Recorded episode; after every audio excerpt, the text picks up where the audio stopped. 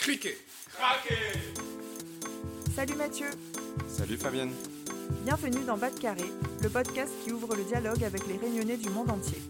Alors ici, on reçoit des sportifs, journalistes, chefs cuisiniers, chefs d'entreprise, artistes ou encore youtubeurs, parce que chaque réunionnais a son histoire à raconter. Ensemble, allons Bas de Carré.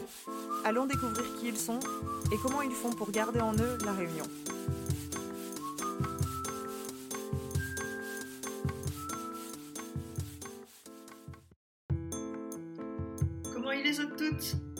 Aujourd'hui, un nouvel épisode un peu spécial dédié au volontariat à l'international. Chez Carré, on a toujours pensé le voyage comme une forme d'émancipation. Vous le savez, Mathieu et moi sommes partis assez tôt de Lille pour poursuivre nos études et nos carrières. Alors, on a eu envie d'explorer la question du départ et ce que cette expérience en dehors de l'île peut nous apporter. L'une des façons de se lancer, et dont on ne parle pas assez, c'est le volontariat à l'international. À ce sujet, on a eu la chance de rencontrer l'antenne réunionnaise de France Volontaire. C'est une association qui soutient et qui accompagne la mobilité et l'engagement solidaire des jeunes en mettant en place des programmes de volontariat de solidarité internationale et de service civique à l'international dans la région Afrique australe et Océan Indien. En bref, France Volontaire envoie des jeunes réunionnais et réunionnaises dans des pays voisins de notre île pour des missions qui leur permettent de compléter leur parcours professionnel de façon citoyenne et solidaire et de satisfaire leur désir d'ouverture. Ainsi, ils ont l'opportunité à la fois de monter en compétences et de découvrir de nouvelles cultures. Dans cet épisode, j'ai le plaisir d'accueillir Nadège Lagardère, Clara Jonas et Karim Oumouri. Ça va faire bientôt trois ans que je suis en mission de volontariat international à, aux Comores, à l'Alliance française de Moroni. J'ai été euh, volontaire de solidarité internationale euh, aux Comores, donc euh, à- au sein de l'ONG Demain. Donc euh, au début en tant que chargée de mission euh, gestion des déchets, et euh, puis ensuite j'ai basculé en tant que responsable du programme gestion des déchets. Donc du coup j'ai fait euh, trois ans. J'ai été volontaire de Solidarité Internationale de septembre 2013 à septembre 2016 en Union des Comores. J'étais euh, chargée de mission euh, d'appui à la société civile pour l'ambassade de France aux Comores et le commissariat général au plan de l'Union des Comores. Bonjour à toutes Je suis ravie d'accueillir aujourd'hui Nadège, Clara et Karim. Comme vous l'avez entendu, ils ont tous les trois effectué un volontariat dans l'Union des Comores. Nadège a travaillé pour le commissariat général au plan de l'Union des Comores en partenariat avec l'ambassade de France, Clara dans une ONG, et Karim, après avoir effectué une mission de service civique, a enchaîné sur un volontariat de solidarité internationale dans le milieu éducatif. Après les études, c'est vraiment pas évident de trouver son premier emploi. Du coup, je passais mes journées à postuler, à scruter bah, toutes les annonces.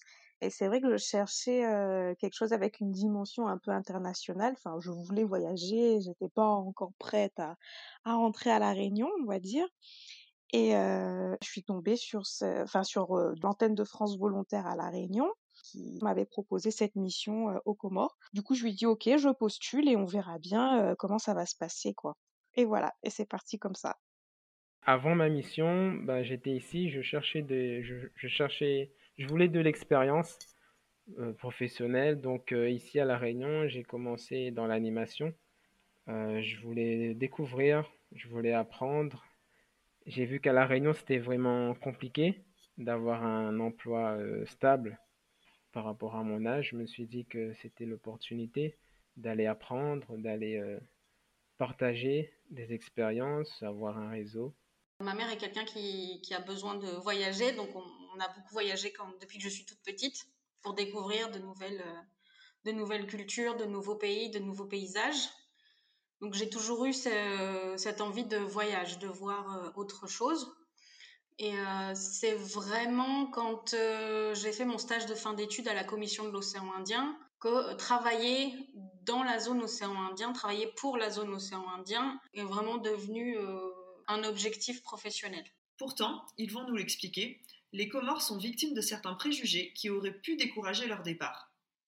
Depuis la Réunion, c'est pas vraiment le pays qui, qui est attractif, que ce soit d'un point de vue touristique ou d'un point de vue professionnel. Moi, je connaissais absolument euh, rien ou presque sur les Comores, Euh, donc j'ai commencé à faire des petites recherches et, euh, en fait, je me suis rendu compte que on est on est à côté et on connaît pas. J'ai posé quelques questions à des amis que que j'ai qui sont d'origine comorienne ils ont plutôt un, point de vue négatif. Hein. C'est pourquoi tu veux aller là-bas. Si nos grands-parents ils sont venus à la Réunion, c'est parce que là-bas c'était pas trop ça. Donc eux-mêmes ils, ils y allaient pas en fait. Ils venaient pas en vacances, ils venaient pas dans leur famille. Et euh, j'ai dit c'est l'occasion de découvrir. On peut pas avoir des préjugés sans sans y avoir mis les pieds. Avant de partir, quand je disais aux gens ou à mon entourage, à ma famille, etc., que je partais aux Comores, euh, j'avais que des avis négatifs. Même quand je faisais mes démarches administratives, etc., tout le monde me disait mais qu'est-ce que vous allez faire là-bas euh, Mais enfin, les Réunionnais ont une certaine image des Comores, voilà, qui est très très négative. Et du coup, je me suis dit mais mais qu'est-ce que je vais faire en fait là-bas? Si tout le monde me dit ça mais après c'est pas forcément des gens qui ont déjà mis les pieds là-bas hein. c'est juste ils ont certains a priori que voilà les Comores sont comme ci ou comme ça et voilà qu'est-ce que j'allais faire là-bas que c'est super pauvre etc je m'étais dit non j'y vais et, on verra bien si après j'aime pas bah, je rentrerai tout dépendra si je me plais bien dans la mission si je me plais bien dans le pays et on verra bien et du coup, en arrivant là-bas, bah, j'ai été très étonnée parce que bah, c'était pas du tout ce qu'on m'avait dit les gens étaient très très accueillants, très chaleureux. Enfin, on m'a bien accueilli. J'ai, enfin, ça s'est très très bien passé dès le début et, et j'étais agréablement surprise en fait. Après le paysage, tout est encore un peu brut, mais c'est particulier, c'est magnifique. ça avait rien à voir avec tout ce qu'on m'avait dit auparavant.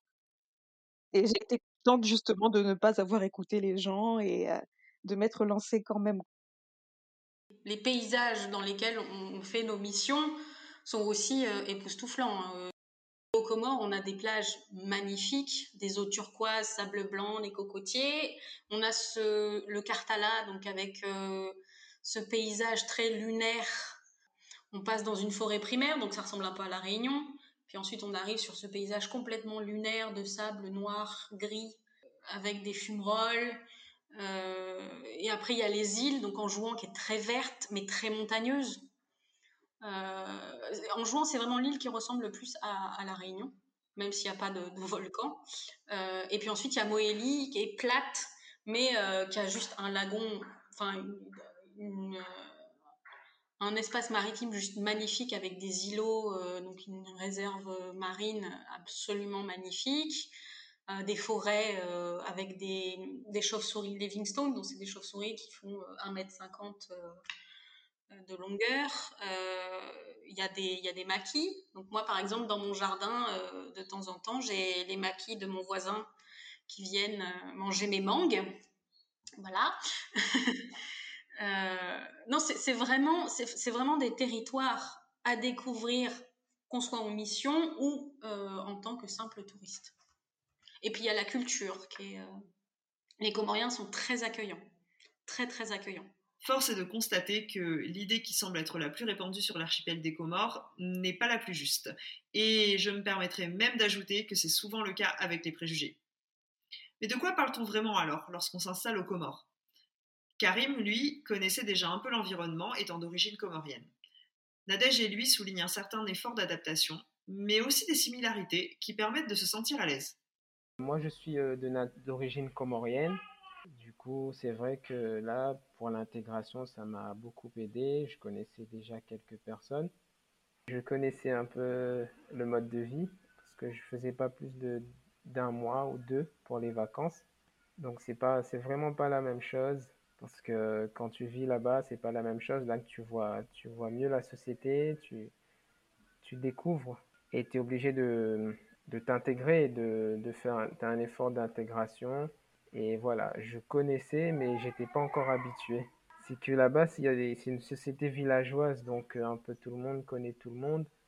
Donc, euh, il y a aussi beaucoup de bouche à oreille, donc euh, tu tu t'intègres facilement, tu t'habitues facilement à ton, à, la vie là-bas. Mais aussi, ça a, été, ça a été aussi pour moi une difficulté parce que moi, je, je suis déjà de nature un peu discrète. Et donc, euh, le fait que tout le monde connaît tout le monde, le fait que tout le monde soit proche, ben, j'ai dû m'habituer à ça, à, ce, à cette vie-là. Alors, ce qui surprend quand on arrive, déjà quand on arrive à l'aéroport, on n'a pas vraiment l'impression d'être dépaysé par rapport à la Réunion, parce que ça reste une île. donc ça, c'est plutôt réconfortant. Pour quelqu'un qui vient de la Réunion, on a l'impression d'être à la maison. Les Comores et la Réunion semblent partager l'ambiance insulaire. Mais l'archipel des Comores comporte néanmoins des spécificités culturelles bien marquées. Là où euh, le dépaysement nous saute à la figure, c'est quand on est sur la route, elle n'est pas en très bon état. Euh, et surtout, il y a plein de maisons, des grands, qui ont l'air gigantesques, mais qui sont pas finies. Elles sont jamais finies. Euh, et ça, c'est vraiment quelque chose qui saute aux yeux. On a l'impression que c'est que c'est un pays qui est, qui est pas terminé en fait. rien n'est terminé. Et, ces maisons pas finies, euh, on voit du béton partout. On voit, donc il y a du béton, puis il y a des, les gens habitent dans des cases en tôle à côté de la maison qu'ils sont en, train de construire. Et puis quand on commence à poser des questions, on se rend compte qu'en fait ça fait 20 ans qu'ils sont en train de construire cette maison. Et on se dit mais quand est-ce qu'elle sera finie? Et en fait tout ça, ça dépend de la culture comorienne, parce qu'en fait la maison, c'est la maison qui va accueillir la famille et après le grand mariage. Et en fait, il y a cette institution du grand mariage aux Comores, euh, autour duquel va tourner toute, toute la culture comorienne. Mais quand on arrive, on ne le sait pas. Euh, le grand mariage comorien, pour moi, c'est la plus grande attraction culturelle. Elle a lieu pendant, surtout pendant les grandes vacances. Euh, ce mariage s'étend sur. il y a une, plus d'une semaine de festivités. En gros, il y a deux personnes qui se marient, mais c'est tout le village entier qui fête on va dire. Donc voilà, il y a des danses traditionnelles, on se retrouve sur les places publiques, il y a des défilés, les gens mangent ensemble. C'est vraiment une attraction et puis, et puis on le sent, on le sent que, on sent que le village, que tout le monde est impliqué. Ça fait partie de cette société comorienne. Alors le grand mariage, donc c'est le mariage, euh, un mariage normal, mais euh, il est grand parce que il est un peu extravagant, je vais le dire comme ça. Euh, il y a plusieurs cérémonies qui vont avoir lieu pendant à peu près une semaine, des fois moins, des fois plus. il va y avoir des cadeaux qui vont être échangés entre les familles. Et en fait, l'objectif de ce grand mariage, c'est surtout d'accéder à ce qu'on appelle la notabilité. Et en, au Comores, la notabilité, c'est ce qui permet à un individu d'être reconnu dans la société dans laquelle il vit. C'est-à-dire qu'une fois qu'il a fait le grand mariage, il aura droit à la parole au sein de la communauté. Pendant un grand mariage, en fonction des cérémonies, quand on invite, on va inviter d'autres notables. Mais quand on les invite, on doit leur donner quelque chose. En général, on leur donne de l'argent, mais eux aussi donnent de l'argent. En fait, il y a tout un système économique basé sur le grand mariage. Moi, j'appelle ça l'entredette. C'est-à-dire que si je fais mon grand mariage et que j'invite des, femmes notables à mon mariage, elles vont me donner de l'argent. Et quand moi j'irai assister au mariage de leur famille, dans leur famille, je vais donner de l'argent aussi, en fonction de ce qu'elles m'ont donné. Et en fait, il y a des petits carnets ici qui sont transmis de génération en génération, où il y a écrit qui a donné combien. Mais ça permet aussi, c'est pas juste donner de l'argent à des gens, il y a toujours une partie de l'argent qui circule pendant les grands mariages qui revient à la caisse communautaire. Et avec cet argent, la communauté va faire des projets. Par exemple, ils vont construire une route, ils vont faire une digue, euh, ils vont payer les soins médicaux pour quelqu'un dans le village, euh, ils vont construire une école ou une mosquée. C'est vraiment une institution sociale, sociale et économique et de développement. J'espère vraiment un jour avoir l'occasion d'être témoin moi aussi de cet événement si unique et central dans la vie sociale mais aussi économique comorienne. Soulignons aussi que l'Union des Comores est un pays musulman. Comment se vit l'intégration au sein de la société? Les Comores sont 99,9% euh, euh, musulmans, euh, donc ils pratiquent l'islam sunnite de rite chaféite. c'est un islam qui est assez modéré hein, quand même même très modéré. La vie est rythmée par les prières, donc il y en a cinq dans la journée. Donc il y a celle du tôt le matin, il y a celle de 11h30 midi, celle de 15h, 15h30, euh, celle de 18-19h, puis celle de 20h, 20h30. Voilà, donc effectivement, on, est rythmé un peu par ces, euh, par ces appels à la prière parce qu'on sait que euh, si on veut appeler quelqu'un à 11h30, bah, la personne, elle répondra pas parce qu'elle est à la mosquée. Voilà, il y, a des, y a des petites choses comme ça. Le vendredi, euh, les administrations, normalement, elles ferment à 11h. Parce que le vendredi, c'est le jour saint. C'est vendredi saint. Donc, euh, on sait que le vendredi après-midi, on ne travaille pas. Et en général, les gens, le vendredi, rentrent dans leur village d'origine pour aller prier à la, grande, à la mosquée du vendredi dans leur village d'origine. Sur le style vestimentaire, ils sont très à cheval là-dessus, surtout pendant les périodes de ramadan ou le vendredi où c'est le jour de, la prière. En tant que femme, on doit vraiment se couvrir. Enfin, je veux dire, pas de mini-jupe, pas de décolleté ou ce genre de choses, mais puis toujours avoir un petit châle pour se couvrir un peu. au début, je crois que c'est ça qui m'a le plus, qui m'a le plus marqué, mais après, on s'y fait rapidement. Hein. Même, même ensuite, quand je suis rentrée à La Réunion, j'avais toujours mon châle avec moi et je me disais, mais en fait, euh, non, je suis plus au Comores, donc c'est pas la peine que, que je porte mon petit châle, quoi. Mais, euh, mais on s'y fait très rapidement. Si le rythme de vie est ponctué par les moments religieux, Nadège raconte aussi comment les différences culturelles peuvent avoir un impact sur le travail. Une autre chose qui était déstabilisante et assez euh, frustrante, c'est comme ça que je l'ai vécu les, les, les premiers mois, c'était le fameux Inch'Allah. Euh, c'est-à-dire c'est à la grâce de Dieu en fait, mais euh, c'est pas juste une phrase pour dire euh, on verra ou peut-être. C'est vraiment un esprit. On n'est jamais sûr de rien, mais si Dieu le veut, peut-être que ça se fera.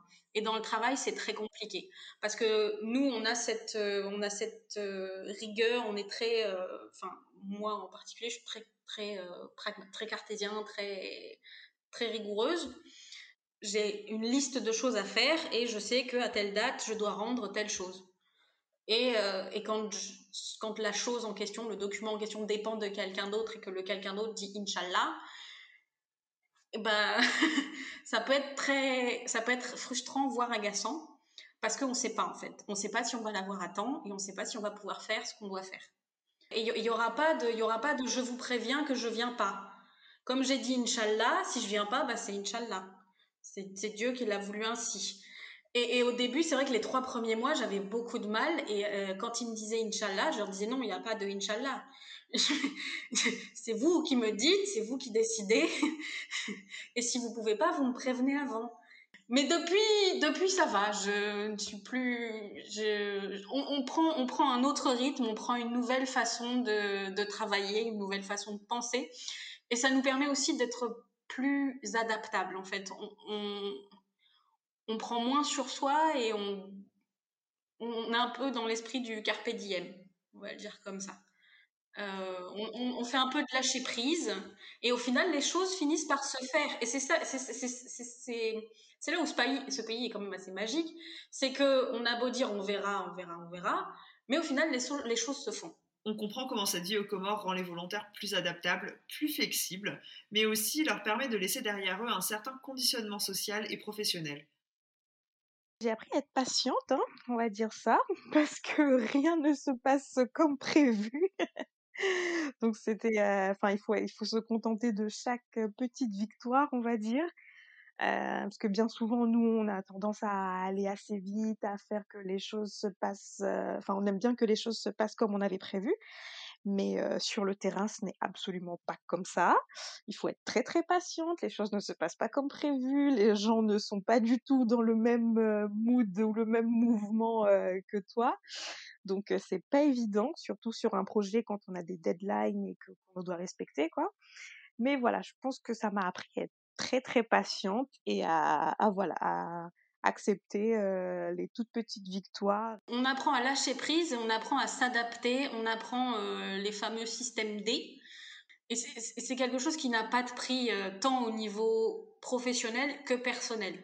C'est, ça nous permet de, de progresser, de nous élever au-delà de certaines considérations. On devient adaptable à toute situation. En fait, on n'est plus, vraiment surpris. On s'attend à tout et on s'attend à rien. Et ça permet de, mieux, réussir, en fait. C'est vrai qu'au au début, on a, du mal à lâcher prise. Hein. On a cette. Euh, parce que c'est vraiment ancré en nous euh, le, le fait d'avoir un calendrier bien précis, on est tout le temps en train de regarder l'heure, on est tout le temps. Et, ici, en fait, ce calendrier disparaît, mais on se fixe des objectifs quand même. On a toujours des objectifs, on se dit il faut que ce soit fait. On ne sait pas quand, mais ce sera fait. Et on lâche pas en fait. L'objectif c'est de, Après il faut, une certaine dose de persévérance hein, quand même. Mais je pense que c'est pareil partout. Sincèrement, je pense que c'est pareil partout dans tous les dans tous les pays, dans tous les domaines, dans la vie en général, professionnelle et personnelle. J'ai eu le sentiment, en écoutant nos invités, qu'à travers cette mentalité, l'aboutissement des projets devient une satisfaction d'autant plus palpable. Lorsque j'ai demandé à Clara quel était le meilleur souvenir de son volontariat, voici ce qu'elle a partagé. Je vais dire que c'était le fonctionnement du centre de tri. Au sein de l'ONG pour laquelle je travaillais, il y avait euh, trois pôles. Donc c'était euh, gestion durable des déchets, euh, potabilisation de l'eau et agriculture durable. Donc du coup, moi j'étais sur le programme gestion des déchets et on avait un projet national. Donc du coup sur les trois îles des Comores, donc Grande Comore, Moélie et Anjouan. Et en fait, on devait on va dire, appuyer les, les, villes et les, communes et les villages à mettre en place un système de gestion des déchets. Donc, bien évidemment, le système était différent d'un village à un autre. Et, voilà, par exemple, sur la Grande Comore, donc à Moroni, la capitale, le projet consistait à mettre en place un, centre de tri. Donc c'était le premier centre de tri et de valorisation des déchets aux Comores. Donc le but était de récupérer les déchets recyclables et ensuite de les ramener au centre de tri qui avait été construit. La mairie de Moroni nous avait mis à disposition le terrain. Ensuite, il a fallu construire le centre. Il y a eu plein de péripéties, commander toutes les machines, recruter le staff, etc. Et en alors c'était en mars, si je dis pas de bêtises, 2019 que le centre de tri a enfin pu être opérationnel. On a pu l'inaugurer et et voilà, les, déchets ont commencé à arriver, le staff a commencé à traiter les déchets, à aller les récupérer dans les bandes d'apport volontaires et, et voilà, je pense que c'était mon meilleur souvenir parce que du coup, on a tellement galéré et au final euh, ça a abouti vraiment même si plein de gens n'y croyaient pas au final euh, le centre a été euh, ouvert et il a été opérationnel quoi. Il me semble important de souligner que l'adaptation à un nouvel environnement, une nouvelle mentalité et même à certaines conditions de vie pousse à relativiser. À mes yeux, c'est là l'une des vertus les plus précieuses du voyage, même si ça peut parfois créer un petit décalage. Une fois en jouant l'agent qui devait ouvrir la vanne pour euh, envoyer l'eau dans le, dans le quartier n'avait pas été payé. Donc euh, pendant trois semaines, il n'est pas monté ouvrir la vanne. Donc on n'a pas eu d'eau pendant trois semaines. Donc après, on, alors pas d'eau du tout, c'est pas pas exactement vrai. En fait, on a toujours un système euh, annexe, c'est-à-dire que moi j'avais des grandes poubelles que je mettais dehors et quand il pleuvait, je récupérais l'eau. Et c'est vrai que l'eau l'eau est quelque chose qui sans lequel on n'a pas l'impression comme ça, mais on, ne peut pas vivre sans en fait. Euh, et je ne parle pas juste en termes de boire de l'eau. Euh, on a besoin d'eau pour tout. Et euh, ici on dit Maji, Maji Amaisha, donc l'eau c'est la vie. Et, et c'est vrai. L'eau, elle vient du ciel, c'est un don, c'est censé être gratuit ici d'ailleurs. Mais c'est vraiment, vivre sans eau, c'est plus compliqué qu'il n'y paraît. L'électricité, c'est vrai qu'au début, c'est un peu, c'est un peu embêtant on se dit mais qu'est-ce qu'on va faire euh, si j'ai plus de batterie, euh, mon téléphone, mon ordinateur, euh, je vais m'ennuyer. Et en fait, comme on est plusieurs dans le même cas, ben, on sait que par exemple on savait que le dimanche il n'y avait pas d'électricité de la journée. Donc le dimanche on s'appelait et on disait bon allez on va tous sortir puisque de toute façon on n'a rien à faire. Et c'est comme ça qu'on crée des, relations en fait. On vit tous la même chose, donc on va et, c'est comme ça que on, avait des, groupes d'amis avec lesquels on partait découvrir, euh, découvrir l'île. Au final, ça rapproche les gens. Et puis ici aussi, il y a cette... Euh, moi, c'est quelque chose que j'aime beaucoup. Euh, quand je suis dans ma maison, je sais qu'il n'y a pas d'électricité, que l'électricité revient. Dans mon quartier, j'entends les enfants qui crient Ujamwenje. L'électricité est revenue. Donc là, hop, je cours, je vais brancher mes, mes appareils. il y a des considérations euh, qui, qui, sont plus importantes quand on, quand on vit cette vie que quand, on est, quand on a accès à, un confort particulier. Et après, c'est quand on rentre de mission. alors c'est vrai qu'au bout de trois mois en mission, on a envie de, on a envie de sortir du pays, hein. on a envie d'aller respirer, on a envie de retrouver ce qu'on connaît. et puis plus le temps va passer, et à chaque fois qu'on va rentrer, plus on va rentrer chez nous à la maison, à la Réunion, plus on va se rendre compte qu'il y a un décalage entre nous, les gens, et leur façon de vivre. Et euh, parfois, ce décalage euh, nous fait nous sentir euh, à part. La première semaine, quand on rentre, ça va être super. On veut tout faire, tout voir, tout manger, surtout manger. parce que bon, la, gastronomie réunionnaise, c'est quand même quelque chose qui est, qui est important et qui est délicieux. Et puis en même temps, on veut tout voir. On se dit, ah, je vais aller faire du shopping, je vais aller dans les centres commerciaux. Et en fait, quand on s'y retrouve, on se dit, mais euh, en fait, la petite supérette en face de chez moi, euh, qui est grande comme un container, euh, il y a l'essentiel, je vis très bien avec. Pourquoi les gens ont besoin de tout ça? Et c'est là qu'on commence à, à, à, réfléchir, à se dire, mais c'est quoi cette société de consommation? Pourquoi les gens achètent ça? Pourquoi? Et et, pareil, quand on discute avec les gens, avec nos amis, avec la famille, euh, d'abord quand on leur parle de notre vie euh, en Comores ou, même dans les, autres, dans les autres îles de la zone les pays de la zone, euh, eux, enfin, ils ont du mal à comprendre ce qu'on vit. Et au final, nous aussi, on a du mal à, à accepter, enfin pas accepter, mais à comprendre la façon qu'ils ont de vivre alors qu'on la vivait avant de partir en mission. On était exactement, on était exactement dans les mêmes conditions. Euh, et du coup, on, relativise. Euh. Le volontariat, c'est bien une véritable opportunité d'ouvrir son esprit, de laisser tomber ses idées préconçues. C'est aussi bien sûr un excellent moyen de s'ouvrir à d'autres métiers et opportunités. C'était des opportunités professionnelles, la découverte d'un pays que je connaissais pas du tout, euh, d'une culture que je connaissais pas du tout. et c'est vraiment partir à l'aventure, c'est on saute la mer comme on dit chez nous. Tout est possible. En fait, ça nous ouvre euh, des horizons euh, auxquels on, ne penserait même pas euh, si on avait suivi la voie, la voie classique. Ça a été une très belle expérience de vie. J'ai pu rencontrer énormément de gens qui ont marqué ma vie et qui ont laissé une empreinte de leur passage, on va dire, dans ma vie. Et voilà, après, en tant que volontaire, comme je disais, on, a, on apprend à s'adapter. Donc, on arrive dans un pays, il faut s'adapter aux spécificités du pays, aux coutumes et aux traditions. Euh, qui font que ça impacte aussi ta manière de travailler, euh, ta manière de procéder, de parler aux gens, etc. Et du coup, euh, cette capacité à s'adapter, on peut, en avoir besoin ensuite bah, dans nos futurs emplois, en fait. Et du coup, le fait de, d'avoir pu vraiment s'adapter dans un pays avec ses spécificités, etc., ça, ça devient un peu plus facile après pour nous, je pense, hein, enfin en tout cas pour moi, euh, de s'adapter après euh, ailleurs, quoi, dans d'autres conditions.